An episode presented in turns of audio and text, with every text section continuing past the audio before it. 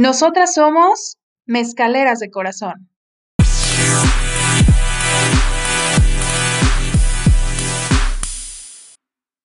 Hola, somos Bea y Deicharo, unas apasionadas del mezcal, mexicanas y mujeres que hemos conectado con el mezcal más tiempo del que habíamos pensado.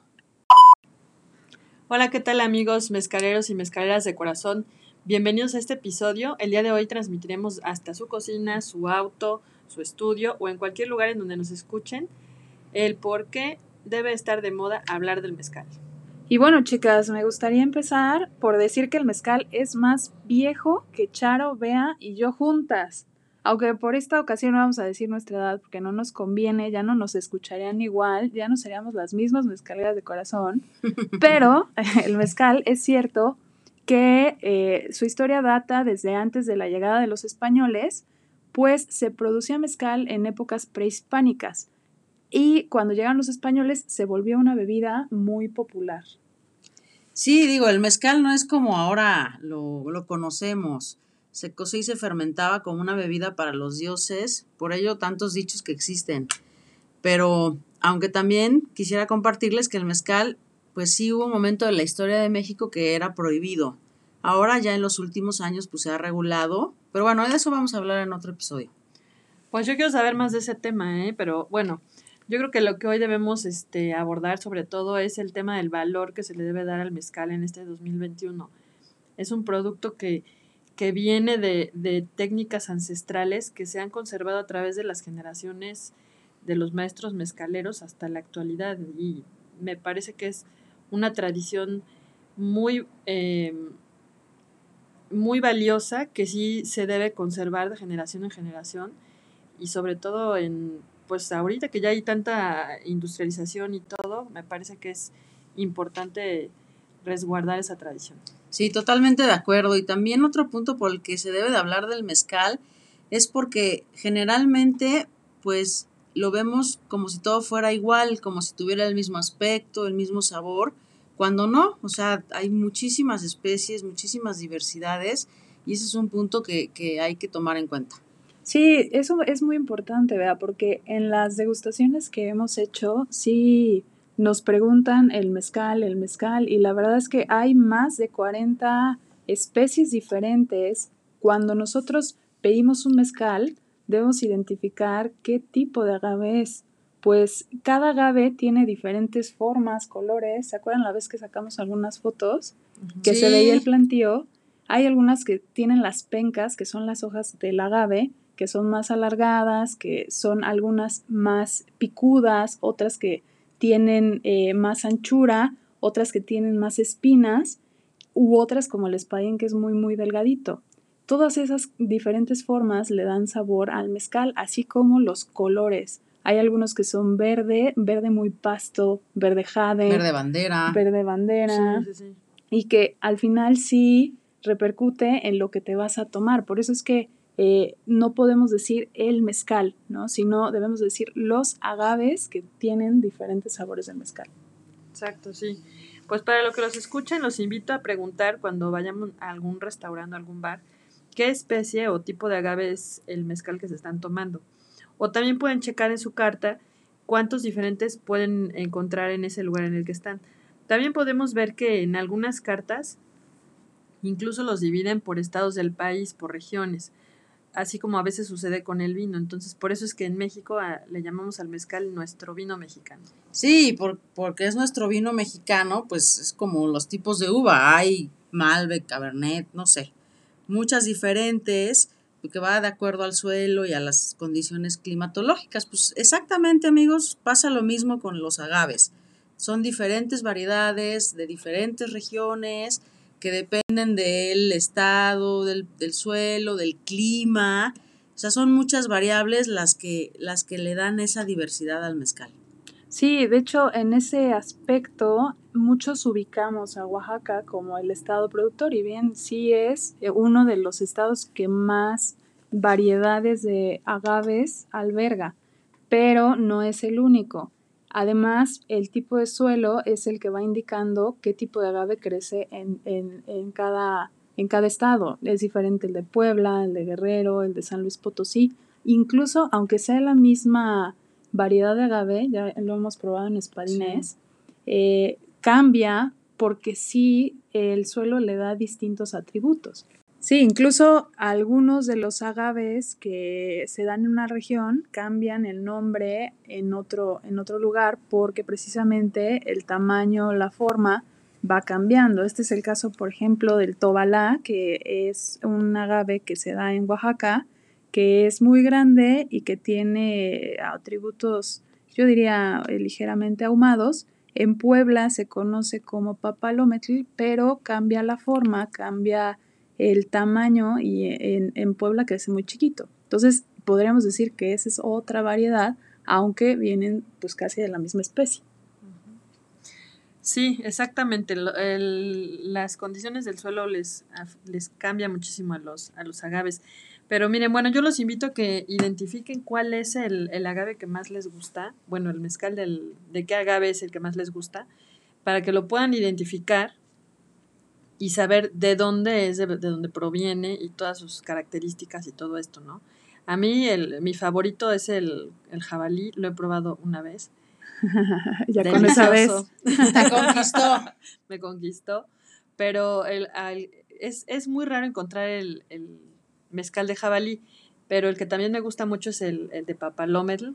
Y sí, es un sabor muy fuerte, es un sabor muy completo, a mí me gusta bastante y con lo que lo hemos maridado yo creo que ha quedado delicioso.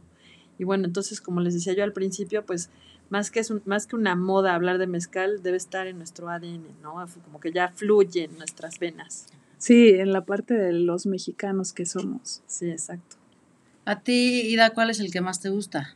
A mí me gusta mucho el agave bueno, es que hablamos por regiones, ¿no? De la parte de Puebla, yo estoy de acuerdo con Charo, el papalometl es muy rico, además tiene sabores muy, muy curiosos de, de la región, pero también hay otro agave que se llama tobasiche, que me gusta muchísimo y que también tiene, pues tiene su personalidad. ¿El tuyo, Bea? A mí fíjate que, bueno, mi, favorito hasta el momento, tampoco he probado así muchos, es el papalomet pero también me gusta mucho el cupreata, pero el de Guerrero.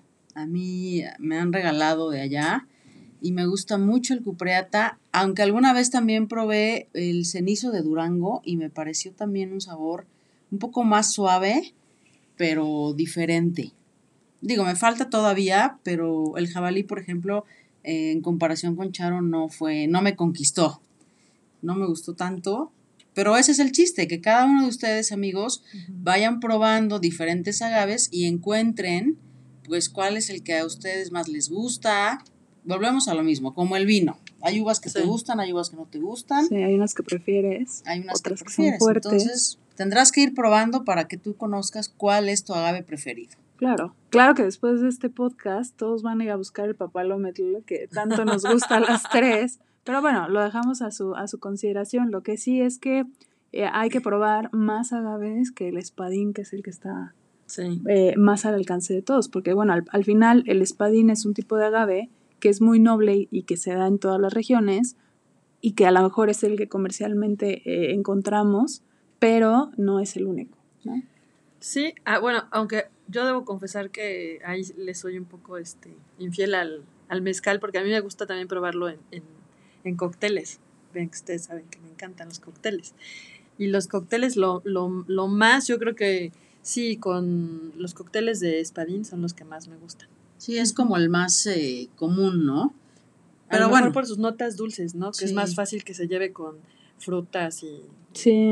los, las, hierbas aromáticas. Sí, y eso, eso de combinarlo con, con frutas frescas es, es muy rico. Yo no creo Ese que... que probamos con albahaca y piña.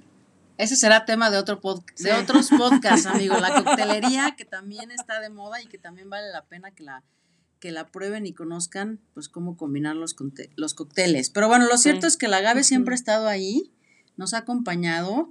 Ahora, si, si te fijas y pues, tienes la oportunidad de viajar por las carreteras de México, observa los, los agaves en los, en los paisajes, en las carreteras y verás que es, es parte de nuestra cultura y, y nos han acompañado pues de diversas maneras. Sí, de hecho en las pinturas prehispánicas se pueden ahí retratar agaves. También hay poetas, escritores que han escrito literal del agave y que también nos han encasillado como aquellos que descansan al lado del agave, ¿no, Charo? Tú tienes una historia buenísima de eso. Ah, sí, bueno, lo que pasa es que cuando estaba haciendo parte de nuestra imagen, no sé si recuerdan que les dije el de poner el maestro mezcalero, que es así como la escultura del indígena, el típico dibujito que aparece en todas partes del indio con su sombrerote que le está tapando, ¿no? Del sol que está ahí como sentadito, como acurrucado, ¿no? En otros países. Ajá. Y que es como el clásico estereotipo del mexicano que ves que ponen ahí un, uno así sentadito con su sombrerote. Y en realidad muchas veces no sabemos de dónde viene ese, ese dibujito. Resulta que viene de los, de la década de los 30 había un escultor mexicano, Rómulo Rosso, hizo una escultura de, se llama El Pensamiento, y es efectivamente un, eh, un, como un indígena de aquel tiempo, sentado con su sombrero tapándole del sol, pero em, no, no quiere decir que haya sido un momento de, de, flojera, como lo ponen en, el, en todas las películas americanas o así, sino que se trata de, se trata de que es un momento de pensamiento o de descanso que tiene este, este indígena que está ahí en la escultura, pero se le dio la, la, connotación del flojo porque cuando fue la exposición, en ese entonces en la Biblioteca Nacional de México, uno de los asistentes se le hizo muy fácil poner una botella junto a la escultura y entonces ya se volvió el chiste y, y nadie se acordó de, del mensaje que quería transmitir el, el escultor, sino que de, ajá, el chiste del, del, indio que ya está ahí echado, echando la flojera, ya está borracho, ¿no? Y se sentó junto, estaba tan borracho que se sentó junto al agave. Y no, o sea, realmente es, es una escultura que ni siquiera tiene nada que ver ni con un cactus ni con un agave, pero como que lo han tomado así, ¿no? sí. Me imagino el coraje del escultor. es que cuando amigos conozcan el trabajo que hay detrás de producir el mezcal que te estás tomando, valorarás pues realmente eso, ¿no? Entonces, los invitamos a que vengan a Puebla a hacer un tour, ¿verdad? Por los por los este por los, plantíos. por las fábricas, para que vean precisamente que los maestros mezcaleros son los que menos descansan. Y bueno, ¿por qué más hablar del mezcal, eh, bueno, ya hemos tocado ese tema de cómo nos reconocen. Eh, sí es muy importante saber que a nivel mundial el consumo del mezcal se ha eh, aumentado en estos últimos años. Eso quiere decir que afuera están valorando mucho esta, esta bebida, este vino mexicano que decía Charo, y que al final sí creo que es muy importante que empecemos a valorarlo nosotros. Sí, claro.